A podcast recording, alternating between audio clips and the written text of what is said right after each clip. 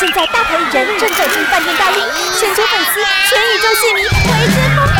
不用急，大明星在这里，现在就来和星星约会。欢迎我们的饶舌新秀李杰明。Hello，大家好，我是李杰明，来自桃山音乐。在见到你之前，我就是常常看那个新闻报纸，说你长得很像周星哲。哦，对，对 我现在就是你刚刚戴口罩一进来的时候，我想说，哦，这个眼睛真的很漂亮，真的蛮像的，真的蛮像，连星座都一样。哦，真的，对，以后都是巨蟹座，对不对？对对对，我跟巨蟹座很合得来。可以可以。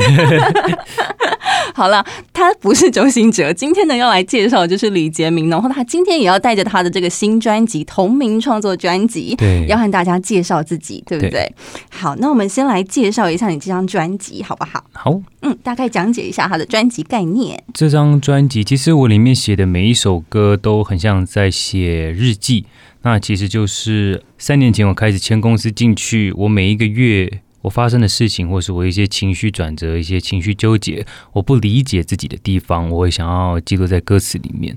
嗯，哦、了解。而且我看到你这张专辑啊，其实创作量真的超级大，总共有三十首歌。对，这一般来讲是已经是其他歌手的三倍量这么多了。怎么会想要就是一次收录三十首？其实前几年我出到第十首跟出到第二十首这两个时段。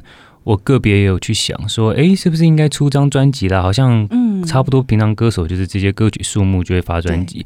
但我觉得，因为我觉得，呃，我是利用歌曲来更认识我自己，更了解我自己。嗯、那在之前那些时段，我还不够认识我是谁。嗯、那在那个时候，我觉得我也没有资格去要求别人来认识我。嗯嗯。那反而到第三十首歌全部出完的时候，我发现。好像这三首歌像拼图一样，把我整个个性三百六十五度的拼完了。嗯，就是我理解我自己到一个程度，我觉得是可以向大家做个自我介绍。哦，了解。所以这三十首歌一定要一次发，才是一个完整的你就对了。对，我觉得歌里面每一首都缺一不可。嗯、是，然后刚刚也说过，就是这三十首歌都像是你的日记嘛，所以每一首歌都是你当下的心情写照。对对对，对。那我有一个问题很好奇，就是我一开始拿到这歌词本的时候啊。很微妙的是，你这个曲序是从三十开始，因为一般歌手不是都是一二三四五吗？对对对，对，但这个是三十二九二八，为什么？这是一个小巧思吗？对，因为专辑呃，就连歌曲的排序也是第一首就是我最近最新写完的歌。那我想说，呃，如果有关注到专辑的人，可能从此时此刻的我开始认识，然后再往回知道我的过往，是一个很棒的感觉。啊哦，了解，所以是一个倒叙的概念。对对对对，了解。所以说，其实啊，唱歌的源头、创作的源头，都是要从你小时候的一些家庭背景开始讲起对。其实是在我写歌词之前，嗯、我写的东西，我觉得是日记。那甚至在日记之前，我很爱画画。嗯，我小学五年级之前，我我所有的情绪抒发吧，都是以画画。那后来转到写歌词，那我觉得是。到小学五年级的时候，嗯，因为在学校经历一些就是可能被同学欺负的事情，啊，那因为我觉得我私底下个性蛮内向的，我很不敢跟人家直接起冲突，或是比较不懂得怎么抓人跟人之间的距离吧，不会沟通。那加上那时候没什么安全感，我需要学校或者班上有一个人当我在班上的支柱。嗯，那在这个情况之下，如果对方做一些比较越矩的事情或踩到我底线，我可能不会那么直接的跟他表达，因为我需要他。嗯嗯嗯，需要人罩着你这种感觉吗？对，只是后来就是退一步不一定海阔天空这样，那么退一步他可能就前进一步，然后慢慢慢慢就变得嗯，到然后那那一阵子，我觉得我有很多不敢说出来的话吧，或是一些压抑的情绪，那。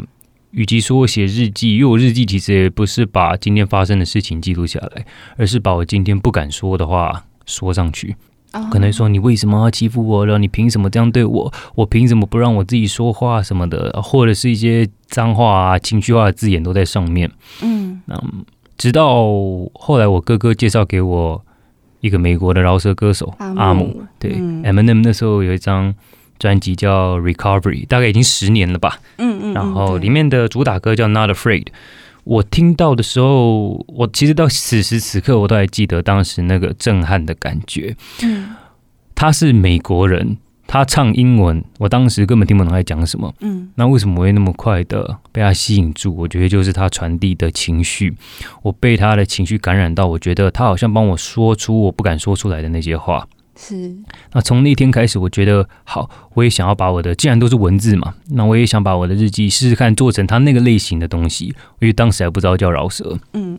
我可能加一点速度啊，翻字典啊，然后加一些押韵啊，看能不能我自己也创造出一个属于我自己的处方签吧。嗯嗯，所以就是借着饶舌抒发你的心情。对对对。有人说过一个问题，就是为什么没有一个故事是从头到尾都幸福的呢？然后他的答案是因为幸福从来不是故事，不幸才是。就等于说，就是呃，例如说，很多人失恋的时候啦，或是呃，人生失智的时候，他们当然都会想要透过一个出口，可以抒发自己的情绪。所以等于说，音乐节就是你的出口，这样子的这种感觉。对对对，而且我觉得，如果这一辈子都很幸福的话，会是最大的不幸吧。嗯、我也觉得、欸，哎，既然人生没有起伏，那这一辈子没有功课要做，还不如先 check out。人生有时候过得太顺遂，其实对自己的成长真的是我觉得帮助比较少的。对对，好，那刚刚也有说到这三十首歌，其实是从以前到现在的一个。累积对不对？对，所以前半的这个曲目啊，我在听的时候，我觉得好像有点像是在你自己在梳理自己的过往，然后它可能里面有一些比较压抑或是愤怒的情绪都写在里面，是这样子吗？对对，其实写到第二十五首歌之前，嗯，我都是以一个呃，可以说是治愈我自己、更认识我自己的方式去写这些歌曲，但在第二十五首歌开始。我觉得这也是签到说为什么我三十首歌要出专辑，因为第二十五歌、二十五首歌写完之后，我发现，哎，喜怒哀乐里面，我好像不再是只投射压抑的情绪或只投射日记的方法，我反而开始加入了快乐进去，或是期待爱情，我甚至是其中有一首歌叫《Missing You》，跟陶山合作，是喝醉的时候写的。那这对一年前的我来讲是完全不可能的。那直到我出开始写这些歌的时候，公司跟我的同事发现说，好像完整了，好像回到。整整回了一圈，从一开始小孩子的时候非常的喜乐，非常单纯，嗯，那可能后来有很多的事情让我学会把自己给封锁起来了，封闭起来。但我觉得最后要再学会了，又是再敞开一遍。那我觉得这张专辑能表达，这三首歌能表达的就是这个途径吧。啊，了解。然后在你封闭的这个过程当中，其实我特别蛮想谈，就是没有回头路这一首歌。嗯嗯，对，这首歌其实它有分两个版本嘛，一个是停竹的版本，一个是跟王燕威的版本。对，然后我个人非常喜欢你跟婷竹的那个版本，我也是。对，除了我就是高中的时候很喜欢，我是一个婷竹的小迷妹之外，哦、对我以前很爱婷竹。嗯、然后呢，我就觉得就是这一首歌，虽然可能哎，你一开始在唱歌的时候技巧 maybe 可能比较青涩，但是我觉得我有听得出来你在那个歌曲当中的一些压抑感。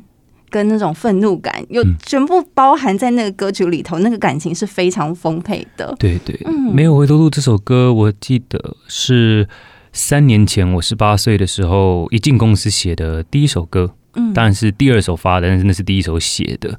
我想说，就是把我签公司之前那十八年我所遇到的所有转折、所有事情，一个很。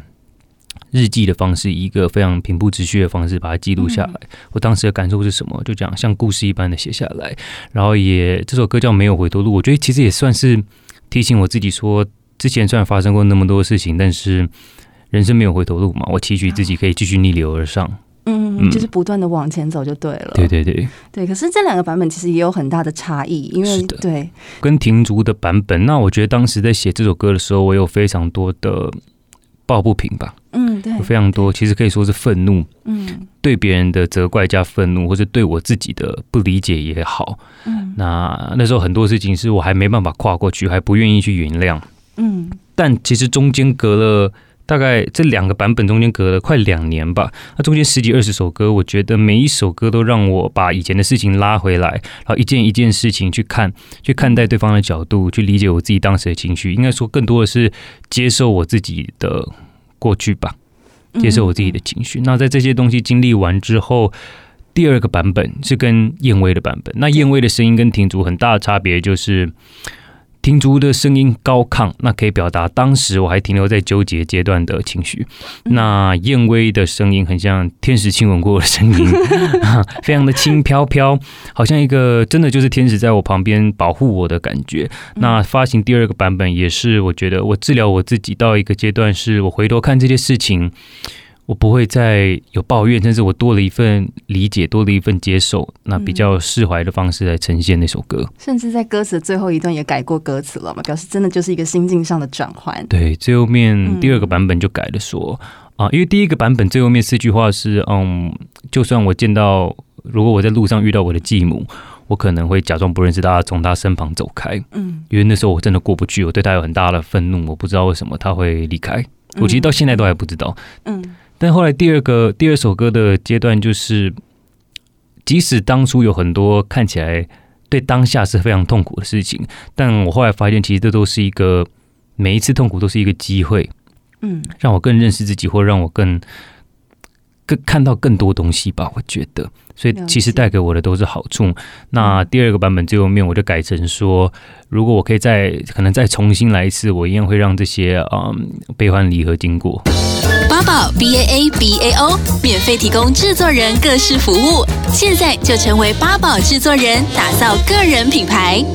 因为你刚刚有说到，你现在还是不能理解他为什么要离开的这件事情。不，不是不能理解，就是嗯，单纯的不知道，我不知道原因是什么。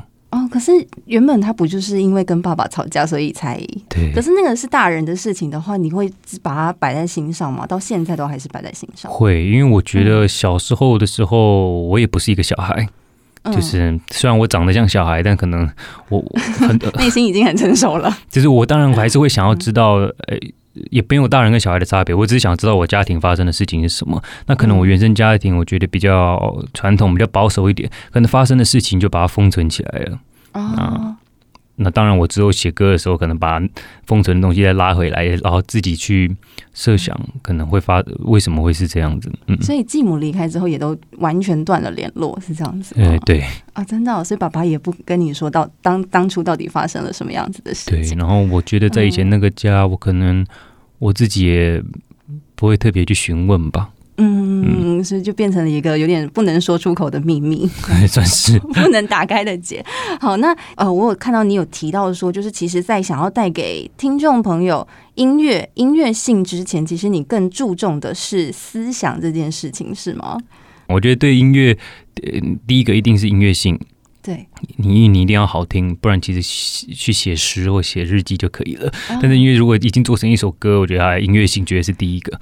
那第二个，我觉得会是啊、呃，我想要说的话，就是我的想法或是我当时的情绪。那我的情绪能不能跟听众产生共鸣？我觉得是第二。啊、哦，了解。因为我之前在看你的那个 Instagram，那个李杰明的思想，那个那个小 V，尴尬，好尴尬。那个时候讲的其实是思想大于音乐性大于饶舌，然后你但是你现在已经转换了一个想法，变成音乐性在第一个，是这样子。对对对，对我想要想问一下，就是这中间的这个转换到底是什么？我觉得我当初在，因为那个影片搞不好已经一年多了，对，一年多的影片，我讲说思想大于音乐性，我其实自己是蛮受不了。不只是饶舌歌，所有的音乐如果是歌词乱写，或是没有不坦诚，嗯、就是如果你的心情是郁闷，但你偏偏要写快乐的，或是你是快乐的，然后你偏偏想要写郁闷，只是为了得到一点关注的，那是那种是我最不喜欢的。那当初我才会以直接讲说啊，思想绝对大于音乐，所以就是我其实不是。那重点不是大于，重点是我想把思想摆第一，我觉得是那时候想表达的。嗯，嗯，嗯，那当然，现在如果直接问音乐，就是隔了一年以后你问我音乐，我觉得对音乐性绝对是最重要的，因为音乐必须得好听。但是往往一首歌，我觉得好不好听，我会听见那个人的情绪。就当这个人是坦诚，如果他真的是这样子的人，他真他就是一个很快乐了。因为你歌词不一定要写的深或写的怎么样，如果你真的是很快乐，你在家里泡澡，你真的很快乐，你写成一首歌，我觉得那个坦诚也是大家会感受到的。是，其实是自己从自己的呃态度出发，然后你的想要传达的意思就会透过歌曲，然后让大家听到了。对对对，对，有有一个东西是我在专辑里面听到的，是关于。控制欲这件事情，因为我发现你的歌曲里面好像有蛮多都是在写控制欲跟不安全感，对，对，对，对，是为什么呢？我可能我我原本回去想我小时候所有发生的事情，我可能会觉得，第一个我来自单亲家庭，那当然我不觉得怎么样，因为我其实因为如果你来自单亲，可能你也没有设想过妈妈是什么，但我可能觉得这是又是一个最一开始的感觉吧，就。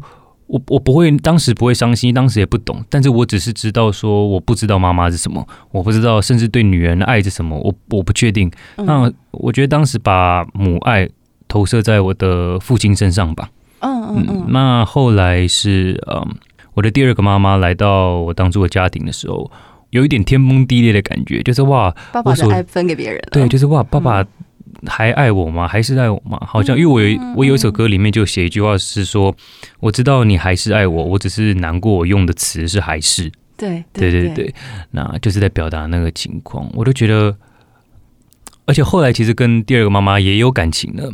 嗯，甚至说我对我我对母亲的期待，或是我对女人的一个想法感受，也是直接投射在我第二个妈妈身上。嗯嗯嗯，但。在高二的时候，她也呃离开我了。嗯、那我觉得这在我感情上面，我就是我好像我好像最爱的那个人总是会我，我无法控制的离开我。嗯、然后我在爱上面的想法或感受是非常浑浊的，我根本不知道所谓的爱是什么。嗯哼，我觉得这也而且包括后来我也回去想，发现我其实求学阶段，高中、大学。交的女朋友，我可能会交两三个月，然后热恋期过了，马上换一个，然后交一交，然后又换一个。嗯嗯、我心想说，我是花心吗？还是我发生了什么事？那、嗯、后来我觉得，原来我在找的是妈妈，我找的根本不是女朋友。我想要找到、嗯、有人全心全意的可以去爱你，对，或者是所谓的对女人的爱到底是什么感受？我不知道那到底是什么。嗯，为什么讲到这个？哦，因为控制欲，对对对对对，控制欲这件事情，对，所以这样我觉得就。嗯我越无法掌握的东西，我越想掌握吧。啊、就是哦，我太不确定爱是什么了，所以，嗯、那那例如说，呃，原生妈妈跟第二个妈妈的离开，会让你对于例如说人的信任大打折扣吗？其实他们的离开对我对人的信任还好，我对人的信任比较冷漠。我觉得是小学五年级，呃，那时候被同学欺负的时候，那是真正。被背叛的感觉吗？哎、欸，嗯、也不，其实那件事情最特别的地方就是，我真正伤心不是我被霸凌或者我被同学欺负，嗯、我觉得我真正的伤心是我周围的所有人都会给我一个他们可以帮助我的期待，但是最后这些人都会在我的面前眼睁睁的让我失望，呃、就是可能有些人说、嗯、啊，我帮你，我我我一定要帮你去学校啊什么的，这个人怎么可以这样啊什么什么的，可最后到头过来就会发现，大家真的。在乎我吗？就是，嗯，当初的家庭真的在乎我吗？或是当初我班上的朋友，或者任何有关心过我霸凌这件事情的人，你真的在乎我吗？那我觉得那时候我变得更封闭吧。我觉得 OK，原来真的能帮助我自己的，真的就只是我自己。嗯，哦，因为就连其实如果你发生霸凌事情，你家人去学校也是一个我觉得非常不好的决定。我已经有那么多东西没有办法说出口。然后我已经那么内心里面那么内向了，如果家人去学校直接的指责当初霸凌我的人的时候，对我来讲那是一个非常大的压力，等于大家都会窃窃私语吧，问说为什么他的家人会来，为什么老师在跟他讲话，那反而根本没有帮助到我。嗯，我觉得那时候不是对人失去信任，而是变成一个比较正常的平衡吧，就是我在我自己心里面，就是原来。没有人真的能帮助另外一个人，只有这个人能帮助自己。所以后来想到这一点，也不会去特别责怪当时的家人跟朋友吧。现在还是会觉得说，只有自己能够帮助自己吗？现在不会，因为后面也发生了很多不可思议的事情。因为我嗯，你说你说，其实后来我我我，嗯，我的信任，甚甚至说这张专辑后面为什么会开始可以。变得很快乐，变得比较快乐，变得很单纯的可以回去享受音乐，拥抱音乐。我觉得最大的关系是停竹，我遇到停竹这个人。三年前签进公司以后，我记得婷竹遇到我，他说的第一句话就是：“你所有的情绪都没有错，你所有对这个社会的质疑都没有错，你不用害怕他们。”嗯嗯，他只有这样说而已。情绪是流动的，那句话我就一直记到现在，因为我觉得往往我搞不懂我，或是我无法。无法度过的那种心理障碍很大，来自于我自己不接受我自己是正常的。正怎么会用会用正常这两个字？因为我可能从小到大都有很多的质疑，那可能我附近的人不会有质疑，或甚至我的呃家人们可能也听不进去我在质疑什么。嗯，那这样一直累积上来，我可能就会自己心里面觉得，哦，我的感受会不会其实是错的？我是我是敏感的人吗？还是其实我是有病的人？就是我感受到的东西为什么跟大家感受到的东西不一样？为什么我想知道的问题跟大家想知道的东西也不一样？嗯嗯。啊！直到我遇到亭主，他告诉我那句话，我不知道为什么，看着他的眼睛，我就觉得他好像听得懂我在讲什么。嗯，他好像真的可以，呃，接受我，那也让我自己有勇气去接受自己。那再这样一步一步的开始，加上我写歌吧。越来越了解我自己，然后心房就慢慢敞开了。对对对，我觉得你是非常幸运的，因为我觉得很多在世上、社会上的人，其实说实在，他们的心里面可能都会有一些某些东西是没有办法说出来跟人家分享的，是很压抑的，甚至是觉得说自己可能不值得被爱。对对对对对对对对，学习爱与被爱的这件事情上面，真的会需要有一个对象可以练习，你必须要练习，然后你才有办法慢慢的往。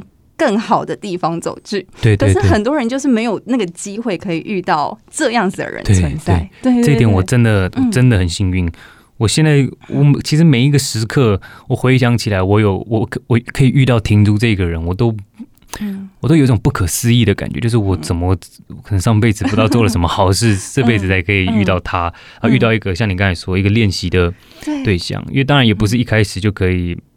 马上的，我们两个就接受彼此有一个母子的关系，没有中间也是要经过非常非常非常多的磨合，包括像你刚才说的，很多人会害怕被爱。我觉得刚见到他的时候，我也害怕被爱，但是就是一步一步慢慢解开我心里面的枷锁。八宝 B A A B A O 网络广播随心播放，跟随你的步调，推荐专属 Podcast 节目，开始享受声音新世界。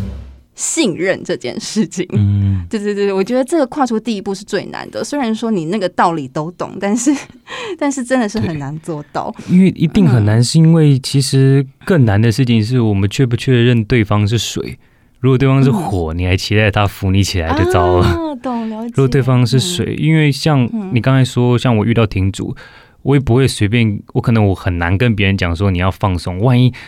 他们遇不到我像我遇到停主的那种感觉，万一他遇到的人只是一个一般的人，他们也有自己的其他的偏见或者是对怎么办？万一他们其实是火，嗯嗯，我要他放松，他就烧死了。对，是这样没错。那那你怎么那时候有时候遇到停主的时候会有这种感觉啊？他就是水。我觉得没有一个片刻是我突然觉得啊，他是水，好像就是。一丁点一丁点的拉扯吧，会拉我的心理的距离，然后再放，拉我心理的距离，好像在放，很像一只被虐待的小狗。你过去要抱它洗澡的时候，它会先阻挡或甚至咬你，但是慢慢慢慢一天一天来的时候，它那只狗发现你真的没有要打它了，然后你就算碰到它，它还是会害怕。但是经过了数百次、数千次，我真的觉得是数千次的信任磨合，在这三年里面，我现在可以说，停住对我来讲是那个水。嗯，婷竹真的也是一个非常有耐心的人，才有办法这样子做。对对对，一开始在认识你的时候，我当然会蛮蛮惊讶，关于关于你可能小时候经历过的一些霸凌，或者是甚至带违禁品去学校只为了保护自己，然后或者是一些家人离散的这个问题。我我一开始蛮讶异说啊。这个人可以，我不知道，我不知道这样讲好像有点不太好，就是可以倒回正轨这种感觉。嗯、对对对对对对。所以，当你开始愿意可以跟自己和解，愿意去理解说这个世界上有好跟不好都是同时共存的时候，我觉得这个是非常勇敢的。我觉得这个是需要一颗很透明的心才能做到的一件事情。所以我才会觉得说，你其实是一个很善良的人，是一个很愿意包容这世界的人吧？对不对？呃，我是一个非常非常自私的人，嗯、但是就是因为这么自私，我会觉得我自己非常善良。对，怎么会这样讲？因为有时候我觉得无私是非常恐怖的一件事情。嗯，就可能会让我想到以前的，嗯，因为不是每个人都知道要怎么样去爱另外一个人。最恐怖的人是他以为自己是无私的给予其他人爱，但其实他其实认为自己是在牺牲。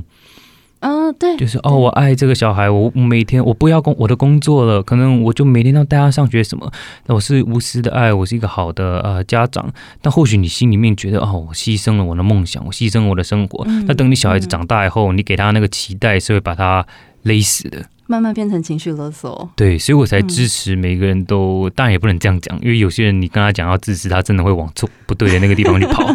应该是要先顾好自己，如果心有余力的话，再把爱散发给别人。对对对，我觉得把自己摆在前面是蛮蛮、蛮正确的事情，因为如果把自己摆在第二顺位，我觉得对第一顺位都会有责怪。对对对，嗯、我现在也开始慢慢练习，就是把自己的感受摆在第一顺位这件事。对，对，对，对，好。然后刚刚讲回就是呃音乐这件事情好了，我发现你的音乐路上其实也是算蛮幸运的吧，就是有呃谢和弦的引荐，然后陶山老师的培育，加上听竹是你打开心房的一个钥匙，非常非常的幸运。嗯、其实我那时候签公司的时候，我都觉得。该不会是我的灵魂在犒赏我吧？告诉我说：“哎，前面发生这些事情，OK 了，你现在要享福怎么？”呃，这当然是开玩笑的，真的是因为等于这个故事很很很离奇，不是很离奇啊，非常非常单纯的就发生了。我发出了我的，哎，我刚才有讲过吗？这个故事哦，没有哎，我十八岁，我发出我神秘这首歌到 YouTube 上面，我自己录的，丢上去，嗯。隔一天就被谢和弦看到了，我其实到现在都还不知道他是怎么看到我的那首歌。那时候我点阅率那么低耶，反正就是我也莫名其妙，好像灵魂有约定好的，他就是看到了，嗯，他看到就算了，看到喜欢，然后密我，然后还把我签那签进桃山，就是引引进桃山音乐，然后跟他一起制作当时专辑的其中一首歌，嗯，然后制作完的那天，我们去桃山音乐录音完的隔天，真的是隔天。陶山就是跟我说，他想要签我，嗯，然后再隔一个礼拜，好像一切都发生的太顺遂了，然后我就签进去了，太快了，来不及。我可能想要让这个故事复杂一点，嗯、但是没有，这个故事真的就这么单纯。之前可能是走下坡，现在要往上了，你就慢慢相信你自己的正能量啊。对，我就觉得这个签进公司的感觉，让我看到一束光吧。就是哇，有人开始陶山啊、呃，看见我对音乐的坚持，看见我对音乐的想法，那听主看见我这个人的想法，是，我觉得他们都是你打开心房的一扇钥匙。对对对，对。然后说到钥匙这件事情，是因为我在那 MV 上面有发现，你很多部 MV 里面都有钥匙这个东西耶。嗯、然后我看到你的手上是不是左手？对对吧？对，为什么这个钥匙对你来讲有什么特别的意义吗？我记得，嗯。这是我在当兵之前去刺的。我去年去当兵，嗯，在当兵之前，我上这把钥匙上面刺了，呃，我妈妈的名字跟我的名字，我现在这个妈妈婷竹的名字跟我自己的名字，然后我们两个都各刺了一把钥匙，因为我觉得我们两个都有能力去解开对方内心里面的锁。哇，好有意义哦！对，我没有想到就是有这么深的意义。我以为想说，就是他只是为了想要打开你心房的一些，你知道纠结啊，或是过往。其其实也是啊，对，就就就是那样。哦，嗯、但我没想到哦，婷珠手上也有一把。对对对。哦，我觉得很不错哎，等于说你们两个其实相遇真的是命中注定，就是一个相辅相成的一个过程。算是吧，真的很像上辈子约定好，这辈子要重新当母子，嗯、而且还不让我们一开始就遇见。我的灵魂真的是很调皮耶！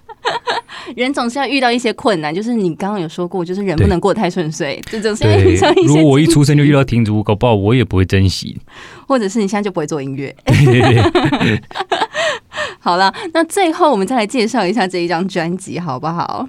好。嗯，大概介绍一下，就是呃，这一次发行的呃，数位发行吗？还是实体发行呢？或者是呃，呃，一些简简。我的专辑在十一月三号已经正式的发行了。那这张专辑是我首张李杰明同名专辑，里面有三十首歌，那每一首其实都是我记录当时情绪的作品。